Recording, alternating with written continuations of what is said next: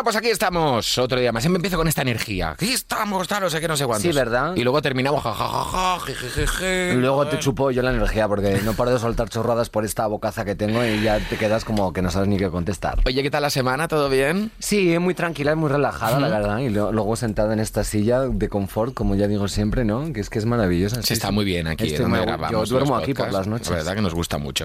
Bueno, hoy, eh, como siempre, tenemos un tema al que tratar, que luego no sé hasta dónde va a derivar, porque se nos va un poquito la cabeza y llegamos a puertos que no conocemos. Pero, eh, como siempre, para darte una pequeña pista, lo que te vamos es a poner un trocito, bueno, o interpretar un trocito de una serie, un documental de Netflix, y tú eh, tienes que intentar adivinar de qué vamos a hablar. ¿eh? Y es que así. hoy vamos a hablar de una serie pues que no le falta ni intriga, ni drama, ni muchos secretos en sus múltiples versiones y en todas sus variedades. Así que dale al play, cariño. Estaréis de acuerdo conmigo en que la adolescencia es una época jodida, ¿no? Uno intenta dejar atrás al niño que fue e intenta empezar a imaginarse el adulto que va a ser. Y muchas veces se encuentra con que el adulto que va a ser es alguien bastante diferente al que tú imaginabas. Y esa disyuntiva entre lo que te gustaría ser y lo que eres, a veces, es dolorosa.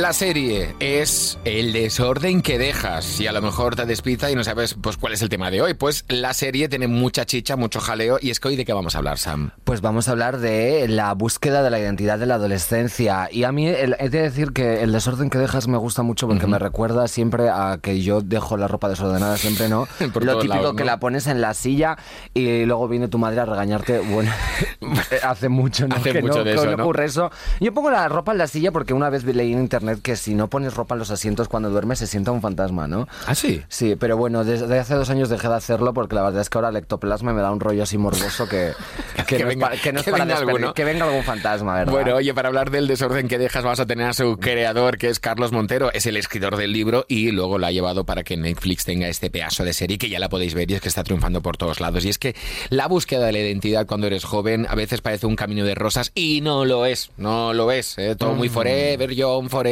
young, pero las hostias vienen a la vuelta de la esquina, te están esperando. Totalmente de acuerdo. Además, yo que soy una. ah, Bueno, he salido de la adolescencia, como quien dice, hace bien poco, ¿no?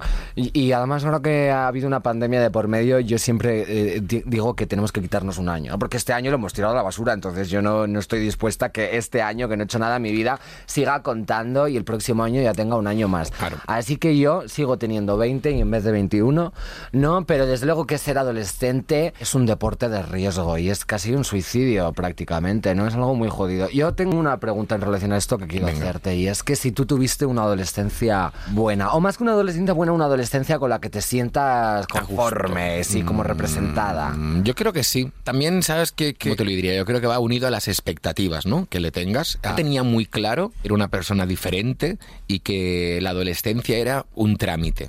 Yo sabía perfectamente que después de todo eso venía lo mejor. Así que no me agobié pensando que era el fin del mundo. Tampoco, por suerte, no sufrí, o al menos, no- si lo hicieron no me di cuenta, no sufrí ni bullying y no sufrí ni acoso, ni discriminación, ni nada de esto. Y si hago un poquito así como de memoria, algo tuvieron que hacer. ¿No? Porque al final todos nos metemos los unos con los otros. Yo no, pero la gente se mete una con la Pero yo pasaba totalmente. A mí, ¿sabes cómo, cómo me llamaban de jovencito? ¿Cómo? El amigo de los niños, porque eh, suena muy mal Bueno, dicho así. sue- suena como el típico hombre que, que ligo yo en una discoteca. No, pero no es así. Es porque eh, en colegio, la época del BUP, que es algo que a lo mejor tú ni llegaste a saber lo que era el BUP. Mm, No. Betty Boop. Vosotros hacéis el eso este, pues yo nosotros Ah. hacíamos el BUP, que era... eh, eh, Joder, Boop suena mucho más, ¿no? Boop. Tía, nos vemos en Boop, Boop. y luego Co, ¿no? Era una cosa así. Boop y Co. Boop y Co, pero, claro. Pero ¿quién era el lingüista Pues de esa yo qué época? sé, o sea, no es- sé, pues parecía una, parecía una serie. Boop y Co, van juntas. Sí, pero además como de dibujos, ¿no? Vaca y pollo. Pues a lo que me refiero que en BUP tú lo que tienes que hacer era actividades para el viaje de fin de curso y conseguir dinero, ¿no? Y entonces normalmente había muchas actividades que estaban relacionadas con los cursos más pequeños, hacer fiestas infantiles, tal no sé qué, y todo el mundo pasaba y yo me lo pasaba súper bien. Y mira, luego hice Club Disney y hice programas infantiles y me acordaba de cuando me decían, ah, mira, el amigo de los niños que siempre está haciendo cosas con los niños. Pues fíjate tú, cómo ha terminado el tema, ¿eh? Cómo se ha dado la vuelta a la tostada. Así que yo no sufrí, la verdad que no le puse muchas expectativas y por eso eh, la pasé bien la adolescencia. Bueno, yo lo, que has dicho de, tener que vender como... Yo en mi colegio por lo menos hacían que preparaban unas cestas monísimas con unos dulces que te cagas y teníamos que venderlos junto con papeletas para un sorteo para recaudar dinero para el viaje de estudios. y yo estaba en plan... Claro, luego venía la Mary Happy Flower, eh, que era la chula del instituto. Tenía 50 familiares, 300 tías y decía, ya he conseguido los 100 euros. Y digo, no te jode guapa si es que tienes a, 70 familiares a la vuelta de la esquina. Y yo, mamá, por favor, cómprame otra cesta. no, no, no, pero, pero sí, yo también he tenido la suerte de tener una adolescencia muy difícil, la verdad. Yo me empeñaba en hacerla difícil, ¿no? Porque siempre he, he sido muy actriz y siempre me ha gustado vivir las cosas de la manera más exagerada posible, ¿no?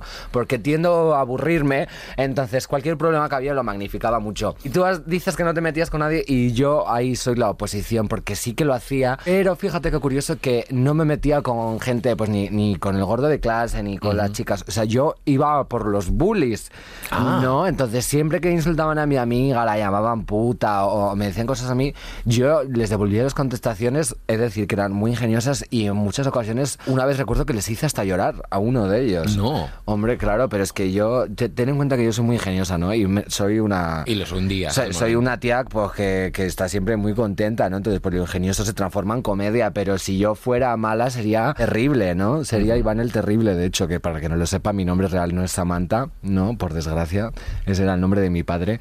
eh... Mi nombre real es Iván. Y sí, la verdad es que las expectativas yo creo que es uno de los mayores problemas que tienen los jóvenes y que siempre han tenido, sobre todo de la generación millennial y la generación Z también. Lo que pasa es que la generación Z yo creo que pasa un poco más de desarrollo. Pero parece que está de moda o es una tendencia cargar a, los adolescentes y a las generaciones futuras con, con miles de problemas e inconvenientes, ¿no? Y es, es una presión horrible y encima ni siquiera te tienen en consideración porque es como, bueno, pues hija, es, eres joven, ¿qué problemas vas a tener ahora? Eso no cuenta, no pasa nada. Eh, estás en el instituto, no hagas un drama, ¿no? A mí siempre me decía eso mi madre y le decía, mamá, ser adolescente es un trabajo. Y claro, ya se ría en mi puta cara. También yo la entiendo, ¿no? Porque te viene tu hijo tal y como me vestía, además con la cara que tenía de pánfila, mamá, ser adolescente es un trabajo. Pues yo también le habría pegado esa contestación, pero yo creo que sí que lo es, porque son cosas para las que nadie te prepara, son muchos estímulos y luego encima una presión tremenda para escoger y escoger coger muy pronto. Bueno, es que eso es, eso es. A mí, yo me acuerdo cuando te decían eso de, bueno, y, puedes escoger entre tres carreras. Y le decía, pero como entre tres carreras? Yo tengo clara una, las otras dos que es de relleno. No, es por si no sacas nota para la primera, te toca la segunda. Y aquí yo creo que está el principio de muchos fracasos personales de las personas. Es decir, claro, porque no soy lo que yo quiero ser, eh, empiezo a ser lo segundo. Y lo segundo ya no empiezas a estar muy contento y hay adiós muy buenas. Pero eh, es frustrante que te obligan a escoger a una edad tan temprana, quiero decir. O sea, ya me cuesta pensar qué pantalones de campana me voy a poner por la mañana. Imagínate tener que pensar a qué quiero dedicarme el resto de mi vida como si además fuera algo indefinido, ¿no? Como, venga, pues voy a ser dentista y voy a ser dentista toda mi vida. Pues a lo mejor soy dentista y a los 35 digo, pues es que quiero ser una monologista haciendo mm. bromas de mi vagina todo el rato. Y eso es totalmente lícito. la gente cambia y sobre todo los adolescentes cambian mucho. Entonces hay una frustración enorme porque te obligan a escoger a una edad que es que ni siquiera sabes quién eres y te estás todavía descubriendo. Y luego hay el tema de que parece que no se puede hablar de adolescentes si no eres adolescente. Entonces ahí entra un debate. Nosotros que somos 100% católicas y que nos encanta la televisión y el contenido y toda la cultura que aparece por ahí, eh, hombre, las series y, los, y las películas han estado ahí y yo no sé si a ti te han influenciado mucho o, han sido simplemente un mero entretenimiento. Te veías reflejada con personajes y con historias. Sí, sí. Siempre pongo los dos mismos ejemplos, ¿no? Eso soy la maripesada, la verdad. Pero bueno, cuando algo es verdad, es verdad. Y uno, evidentemente, fue Fer, de física o química. Y luego ya más adelante me fui a series más inglesas y descubrí Gilly. Y esa me influenció muchísimo, porque además estaba obsesionada con que todo, todas las clases y todas las asignaturas y todos los problemas de mi vida los tenía que abordar con un número musical. ¿No? Entonces, claro, y luego no sucedía. Eso sí que era frustrante y no saber eh, a lo que me quiero dedicar el resto de mi vida. O sea, tú imagínate llegar a, clase de historia que no estuviera la profesora cantando, ¿no? Qué pena. Con un coro de gospel. No, de verdad. Yo estaba, estaba amargada completamente. O sea, no, te, no tengas, un pozo. No tengas clases de canto o no tengas tenga... Ese sí lo tuve. Sí. Sí, porque Qué luego suerte. cursé el bachillerato de artes escénicas, entonces dábamos música y notación musical, hacíamos una obra. Además, la obra coincidió que fue de la revista española y evidentemente yo hice de vedette. Hombre, fastidio, No, faltaría claro, tú más. imagínate, pues eh, ya fueron el karma que me devolvió los malos años de la ESO sin tener números musicales y luego me dijo, pues mira, nena, te vamos a poner un sombrero de plumas y a cantar delante de todos los padres del colegio. Pues tú tuviste mucha suerte, porque yo mi referencia de juventud era Sensación de Vivir, que era un grupo de chicos con mucho, mucho, mucho, mucho, mucho dinero, que podían hacer lo que les diese la gana, ¿no? Que vivían ahí a Mm. tope, y eso era lo que nos llegaba a nosotros, porque yo creo que hasta que no llegó al salir de clase, que empezó muy bien, pero luego empezaron ya también a abducirles con ovnis y cosas de estas, que ya era totalmente real, pero yo creo que al salir de clase, no sé si tú te acuerdas, fue la primera serie juvenil diaria que llegó a España y que era de, de- de producción nacional. Ujú, y No me acuerdo, pero eso que has dicho de los alienígenas me interesa No, no, mucho y sí. sí que creo que es real, ¿no? Porque eso, eso fue que yo creo que en la temporada número 12 o 13, cuando ya no había más tramas, ¿no? De repente solo faltaba eso, que viniese un... Bueno, pero los adolescentes que hemos sido abducidas por una raza alienígena de cefalópodos tenemos que tener representación en la gran pantalla también, lo sabes, ¿no? No, Es no, no, es verdad, pero era este tipo de series que de repente se descubrían que dos que están enrollados en el fondo son hermanos porque el padre es cura, ¿sabes? Todas estas cosas raras Viva, de la... viva el incesto, viva el incesto. Era muy así. Desde aquí lo apoyo muchísimo. Yo no me quiero ir sin abrir un melón y además es algo en relación con el tema de hoy, porque creo que ocurre en todas las series adolescentes desde, desde que se empezaron a hacer, ¿no? Allá por la prehistoria. Entonces, y es la, la hipersexualización de los adolescentes. Ah, eso sí ¿no? Que por una parte es- está basada en hechos reales, porque sí que es verdad que es cuando empiezas a descubrir eh, lo que es la sexualidad, tu identidad, tu orientación. Además tienes un cóctel de hormonas que muchas ocasiones se convierte en un cóctel molotov explosivo, porque es muy difícil gestionar todas esas nuevas sensaciones que te llegan. Pero, pero yo creo que de cada vez más, y es algo que tiene que ver con la sociedad de hoy en día, va todo tan rápido y tenemos tanta prisa por vivir que yo creo que las nuevas generaciones y los adolescentes de hoy en día son excesivamente adultos. O sea, yo con 13 años estaba viendo la Hannah Montana en un pijama de rayas con mi madre comiéndome un sobao y una magdalena. Y en cambio ahora, si tienes 13 años, ya te apetece maquillarte, te apetece ponerte la minifalda, te apetece y salir a ligar, te apetece ir a la discoteca.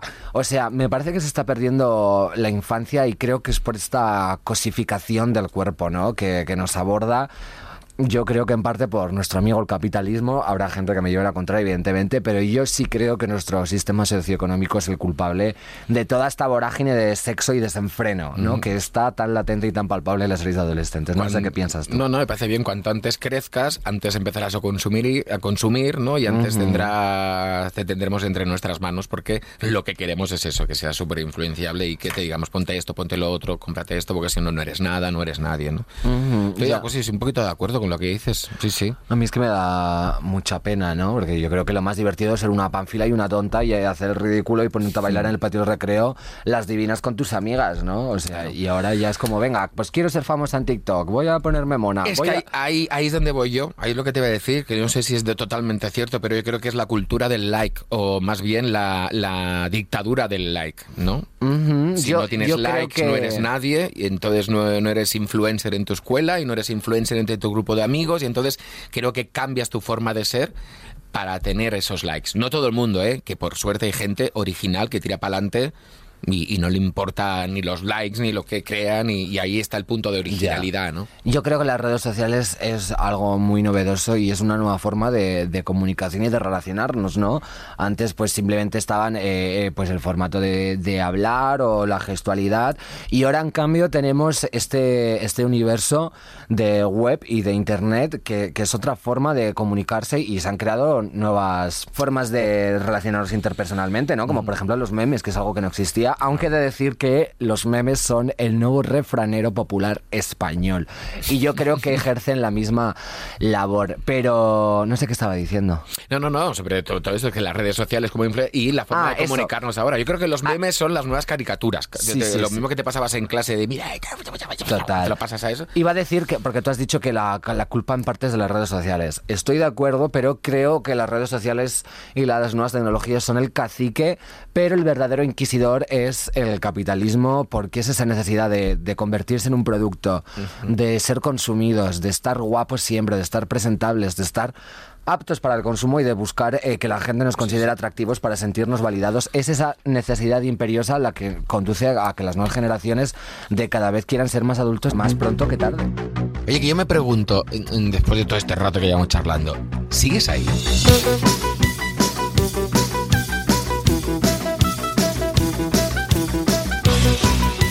Y para hablar hoy mucho más de este tema, qué bien, qué invitado, aparte yo hace mucho tiempo que no lo veía y tenía muchas ganas de abrazarlo, porque es como un osito de peluche. Carlos Montero, escritor, creador, guionista y showrunner, es el padre de física y química, bueno, copadre de física y química de no, no, no. De, física y química el padre. Super padre. Super padre, sí. Super mega padre. Super mega padre, has visto, muy bien. De élite soy el copadre. De eso, de élite copadre y lo más reciente, El desorden que dejas, basada en la novela que él mismo escribió. Estoy hablando de, bueno, lo he dicho ya, Carlos Montero. Hola, Carlos, ¿qué tal? ¿Qué tal? ¿Cómo estás? Muy bien. ¿Qué tal? Bonjour. Bonjour. Oye, el desorden que dejas, vamos a hablar del principio que esta parte está arrasando en Netflix. ¿Cómo es eh, hacer una, mm, no, es una versión, pero no, pero coger tu propia obra y, llevarla a la pantalla? Pues, jo, es un, placer porque realmente las cosas que se quedaron por contar las he podido contar, ¿sabes? Siempre estás escribiendo una novela, un guion, cuando estás llegando al final siempre tienes ganas de tirarlo todo, empezar de cero, decir, no, ahora hablaría de otra forma, ahora mm. ampliaría este personaje, cambiaron eso que... Y la oportunidad de hacer una nueva versión es poder hacer eso. Pues es curioso porque normalmente suele ser al revés, ¿no? Que cuando haces una película basada en un libro, normalmente el libro te da pie a desarrollarlo mucho más y a explayarte como... A quedarte a gusto, vamos, y normalmente como las películas y las adaptaciones al cine son más, cortitas, ¿no? Hombre, y tienes al autor ahí siendo un coñazo al lado, diciendo, no, está basado perfectamente. Tú, en, en, ti mismo haces ese papel, ¿no? Exacto, sí, sí, sí, yo me peleo conmigo mismo. Oye, para no hacer mucho spoiler, para que la gente que no lo haya visto, ¿de qué va el desorden que dejas o por dónde van los tiros? Pues mira, yo creo que el título lo dice, dice bastantes cosas, que es el desorden que deja el amor cuando desaparece, ¿no? La persona amada cuando se va. Y yo quería con ese, con ese tema hacer un thriller intimista, pequeñito, sin policías, muy terrible, y quería que, que estuviera bajo la influencia de la lluvia y de la humedad gallega, que es mi tierra. Ay, oye, mira qué bien, qué bien escenario, ¿no? Maravilla, me gusta. Yo tengo una Rosalía de Castro dentro, o sea, que ah, me parece fantástico. Carlos, hoy estamos hablando sobre, mira, la búsqueda de la identidad en la adolescencia, y tú tienes mucho que ver con eh, los referentes. En la televisión y en la adolescencia. Vamos a empezar con un primer tema que tenemos aquí, para empezar, si te parece, Sam, que es estar perdido mientras te desarrollas como persona, claro. Eh, no tener referentes, ser adolescente, ir creciendo y no tener donde agarrarte, a lo mejor tú y yo, que, tenemos ya una edad y que no teníamos ni redes sociales ni, ni, nada. ¿Cómo, cómo, ¿Cómo somos de influenciables cuando somos jovencicos? Pues mucho, ¿no? Y yo creo que es muy necesario eso, tener referentes. O sea, ahora fíjate con todo eh, la lucha trans, qué importante es, ¿no? Que de repente por fin, o sea, haya una visibilidad que antes no había, ¿no? Antes la que había era casi, casi nociva, pero era mejor que hubiera una que no hubiera nada, ¿no? Porque creo que, que, es muy importante, ¿no? Que, que, que haya donde mirarnos, aunque sea una mirada un poco rara, pero siempre es necesaria, ¿Tú eres, te influenciaba muy, o sea, eres súper influenciable, Samo, ¿cómo? Yo soy un poco esponjita, ¿no? También porque por eso de que estoy sucia siempre, como las esponjas que acumulan millones de bacterias. Pero a mí me parece un rollo el ser humano, porque si te fijas, eres una vaca, ¿no? Y de repente pares y das salud. Entonces, ya siempre que hacemos una entrevista, de repente digo, ¿qué hablamos hoy? Venga, identidad de género. Pues yo voy a hablar de la muerte. Y ahora que hablamos de ser influenciables de la adolescencia, yo os hablo de vacas. Pero ya veis que tiene sentido y es que una vaca de repente pare y el ternero se dice. Sí, ¿no? O el ternero, la ternera ya se pone de pie y aprende a andar y hace sus cosas. En cambio, tú pares un bebé y es que prácticamente se ahoga si, no, si le dejas solo. O sea, somos inútiles completamente, no tenemos nada de instinto. O sea, es un horror. Incluso tenemos que dar de amamantar nosotros, ¿no? Porque no es que cuando, tú eres, cuando tú eres un cerdo, tus cerdos vienen a chuparte la teta. ¿No? Bueno, eso me ha recordado este último fin de semana. Bueno, corramos un estúpido velo aquí. Es que, ¿has visto lo que es esto? Es, es, yo quiero saber sobre su fin de semana. Ahora me queda con muchas ganas. Ahora queremos saber.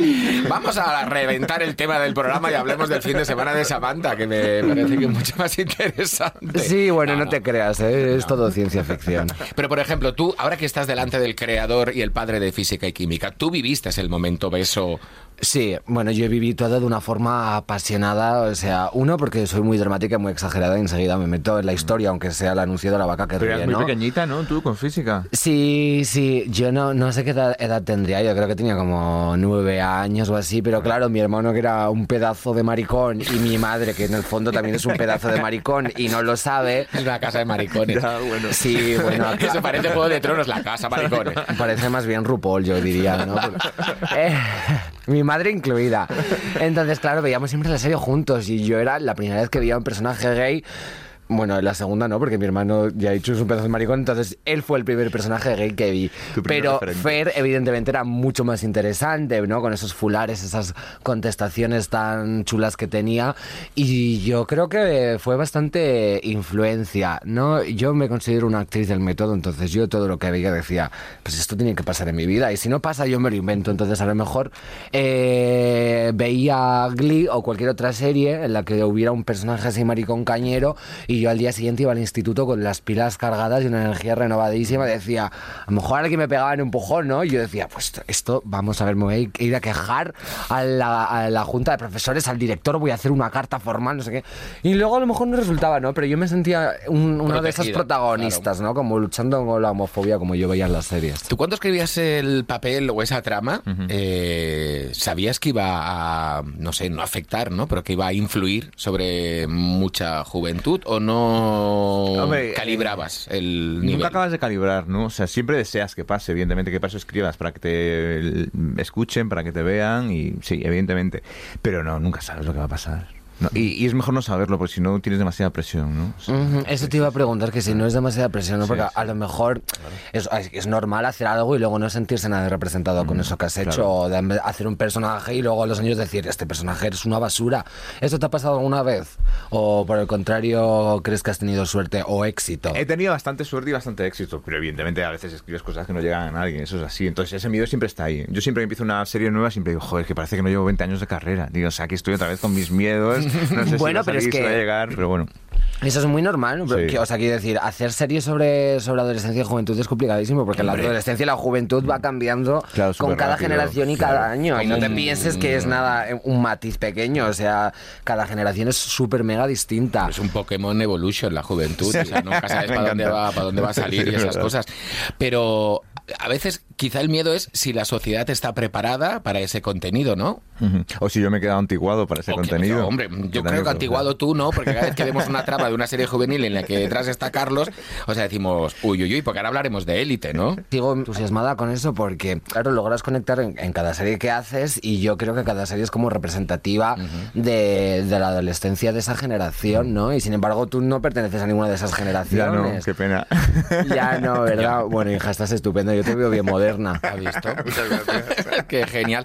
No, es que aquí hay un caso que es importante, no sé si te has pensado, Carlos, que tú y yo que ya tenemos una edad. Hermosos estamos, ¿eh? Por Estamos favor, ¿eh? Que estamos... ¿Por qué a los adultos, porque somos adultos, nos gustan tanto las series de jóvenes? Pues porque- Bueno, no a todos, a, Sí, a no, mí, por pero- ejemplo, sí me engancho. Yo vi Élite y me tragué toda la Claro. primera temporada y la segunda así del pim pum. Hay una forma de adolescente de enfrentarse a la vida que mola mucho, ¿no? Esa manera de, de enfrentarse, de asomarse al, al abismo y de tirarse con, con todas las fuerzas, con todas las ganas, sin medir. Eso es un material súper rico para escribir, luego para ver, ¿no? O sea, esos personajes no tienen miedo a nada. Y cuando tienen miedo, tienen mucho miedo, pero aún así siguen para adelante, ¿no? A mí siempre, los adolescentes sí me parecen muy, muy heroicos, ¿no? Pero podemos tener un poquito como de nostalgia de nuestra Sí, juventud. también, ah, lo veo porque a mí me hubiese un poco. gustado que me pasase Claro, claro. esto. Yo tuve una adolescencia súper sosa, súper sosa. A mí no me pasó nada de lo que yo cuento en, en las series. Que va, que va. No Yo estaba- no, yo estaba completamente normalizado. Eran los 80, en un pueblo de Galicia. Imagínate, era mejor sobrevivir el armario que, que estar a golpes, ¿sabes? Entonces, yo, yo no viví nada de eso. Me quedé con las ganas. Y como me quedé con tantas ganas, supongo que ahora lo cuento. ¿Y tú qué piensas sobre esto, Sam? ¿Estamos, ¿Estamos mal de la cabeza, los adultos, entre comillas, que nos enganchamos a series de adolescentes? Ya, bueno, eh, te- tenéis mucha tendencia a, a dejarme en un plano como si yo fuera una tierna novicia, ¿no? Que va- soy joven, pero os recuerdo que yo por dentro tengo 73 años, ¿no? Y estoy completamente divorciada de mi ex marido. yo creo que hay, que hay una conexión, eh, da igual de qué generación seas, a lo mejor mi abuela se pone a ver élite y de repente dice, "Oh, joder, es que soy estrespósito total, Claro, ¿no? seguro. Pero yo creo que es porque las, series que adolescentes... pensara eso. Normal. Bueno, es que ella también es un poco abuela, ¿no? Abuela así sexy cañera. Eh, yo creo que es normal porque eh, todas las generaciones han sido jóvenes, ¿no? Tampoco era un misterio esto que estoy diciendo. Pero es como que te trae esos recuerdos, yo imagino, porque tampoco he llegado a ese punto, y al final acabas conectando porque son cosas que, que todos hemos vivido eh, para más o para menos, ¿no? Y por los que todos sabemos que hemos pasado. Aunque sea una historia nueva, una narrativa que no conoces o con la que no te sientas identificada, es como que, que es ese sentimiento de, de estar creciendo, de estar descubriendo todo por primera vez y de, de estar desarrollándote como, como persona, ¿no? Como mujercita. como ser humano, es lo que tiene que ser. Cuando estábamos preparando este, este podcast de hoy, Ah, que los Carlos. preparáis, los preparáis. Hombre, claro, un Ah, poquito, muy para ahora una- un cafelito antes y, Vale, y a ver vale. lo que sale. Hablábamos sobre algo que es muy curioso, ¿no? Que era eh, las edades de los, eh, de los personajes y las edades de los actores. Cuéntalo, Sam, que tú lo sabes contar mucho mejor. Bueno, a mí esto me fascina porque de repente ponen a una persona de 43 años. 43. Justo. Recién cumplidos. Súper arbitraria. Eh, pues de repente ponen a una persona de 43 años a hacer el personaje de una niña de 16, ¿no? Y a- a- tengo sentimientos encontrados porque por una parte me parece lo más divertido del mundo, ¿no? Ver a, a una persona que podría ser mi madre haciendo un personaje que podría ser yo, ¿no? Y eso me parece un desfase divertidísimo. Pero por otra, yo creo que es problemático, no creo que sea intencionado tampoco por parte de los guionistas y los escritores. tenemos a un guionista y a un creador de una serie para que nos cuente. ¿Ah, sí? Por, por- claro, no. ¿Por qué? ¿Por qué son esas cosas? ¿Es, es por puro casting? ¿Por, por la edad? ¿Por...? Pues mira, que realmente es mucho más fácil encontrar algunos actores que ya tengan un poquito de experiencia, que coger a alguien de 15 años que realmente no sabe ni cómo es como persona, como para decirle cómo tiene que ser como actor. ¿sabes? Es muy complicado. Después, cada vez las leyes son más restrictivas para rodar, no puedes rodar ya con ningún menor pasada las 10 de la noche, o sea, todo son complicaciones. ¿no? De todas formas, en física sí me empeñé en que tuvieran casi la edad, ¿eh? y de hecho, eh, Javi Calvo tenía, creo que 15 años cuando lo pillamos para la serie, o sea, Pues él estaba parecía entre- un señor.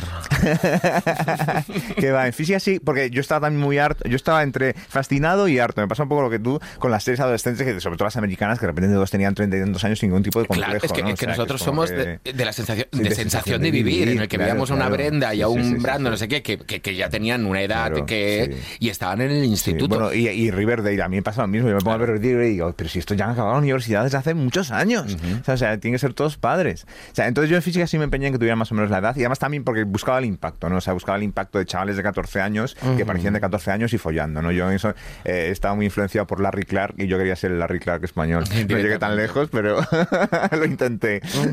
No, pero me, me parece curioso. ¿Te, te porque- satisface la respuesta? Sí, sí, mucho. es que yo, yo soy muy disfrutona. Entonces, pero me parece curioso porque no hacen series de universitarias, ¿no? Porque Sí, casi nunca. Ah, así- Yo cuando las he propuesto nunca las han comprado. Claro, Están en el limbo de la Sí. edad. Ahí ya no sabes qué poner. encaja más que, que haya actores pues de 20 o un poco más mayores haciendo de que, que hagan de gente que está cursando la ESO, ¿no? Pues recordemos Gris y Dani Zuko y sus colegas que tenían, como tú has dicho, tres hijos Bueno, cada uno. Es que eso era. O sea, lo O de sea, Gris- tenían lo de 23 Gris- años cotizados todos, por lo Lo menos. de Gris era. Y ojo, y hablando de series, ya a lo mejor juveniles. Yo me acuerdo cuando. Eh, Tú te, no te acordarás de Sensación de Vivir, ¿no? Sí, ama- no, no, me acuerdo porque no Pero estaba viva, pero claro, la mesa- el protagonista me encantaba. Porque hubo un momento que porque la audiencia crecía, dijeron, hay que hacer otra cosa y entonces inventaron Merlos Merlos Entonces tú veías claro. Sensación de Vivir y luego veías Merlos Plays, porque si te sentías demasiado adulto para ver Sensación de Vivir, la- estabas a gustito con Merlos. Ahí Y si está. no eta, te veías a la otra, ¿no? Exacto, sí, Son sí, estas sí. cosas de creadores de contenidos. En fin, el señor Spelling, que era un, era un, era un hacha, ¿no? Era un hacha es el, es millonario. el padre de Tori Spelling. Ah, sí. Sí, sí, o sea, Tori eh, Spelling es la que sale en un Scary Movie en Bragas follándose a un fantasma. Esa misma. Dios pues mío, pues la su amo. padre es el creador de la serie, de, de Sensación de Vivir, y la puso en la serie, que eso es, Claro, vamos, más es- nepotismo de toda la vida. Eso es así. Oye, eh, para próximas creaciones, eh, ¿va, va, va a avanzar la adolescencia de tal forma que la narrativa será distinta? Estaremos hablando de otros parámetros, porque ahora, por ejemplo, siempre es el mismo team, ¿no? Que utilizamos. Las redes, el tal, no sé qué, pero han cambiado todo y han cambiado la forma en que la gente joven se relaciona Sí, sí, y sí, también que la gente joven se ataca, ha cambiado todo.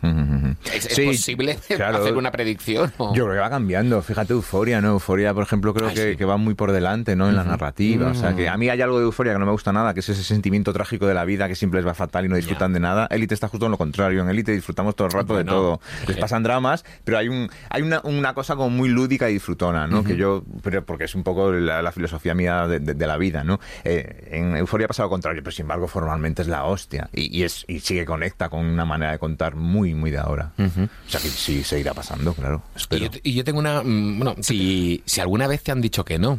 Digo, me refiero, ¿eh? En el, Uy. en el- no, pobrecito, no. Pues no. No, digo, con algún personaje, con alguna trama, con alguna. Sí, sí, claro que sí, claro que sí, sí, sí, sí, sí, evidentemente, claro que me han censurado y por eso me da mucha rabia cuando, cuando pasa y sigue pasando, sí, sí, sí. Intento cada vez menos, cada vez tengo también más mm, recursos, más poder, no sé cómo llamarlo, Ya. para o más inteligencia para saber contarlo sin que me digan que no, pero sí, sí, sí. Yo quería saberlo.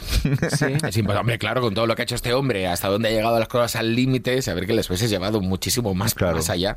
Y aparte hay que decir Pues que lo a mí ya no se me ocurre más allá, ¿eh? Bueno, Yo más de allá. verdad sigo obcecada con lo de física. Es que me hacía tanta gracia todos los problemas los Todo. comentaban en el colegio, ¿no? Realmente era un poco así, ¿no? Por lo- a mí, ¿En vuestro instituto no hacían eso?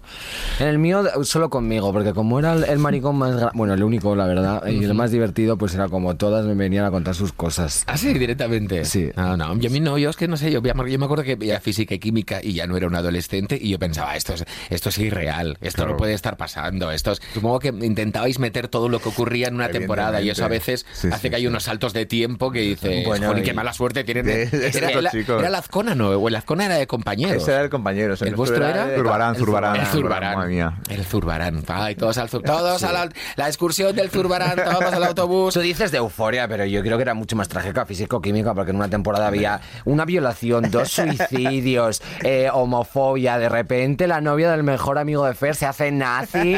y, o, o sea, Sí, sí, era que- muy y bueno, muy tiene que estar Bueno, bueno, bueno, Karen bueno, de Wisconsin. Karen de Wisconsin, que nosotros, Netflix nos llamó, nos trajo aquí y nos dijo, bueno, lo ha controlado todo Karen de Wisconsin, que está aquí, que entendemos que se entera de todo, no sabemos el por qué, y luego, eh, claro, se le, salen, se le salen los ojos a veces con todas estas historias.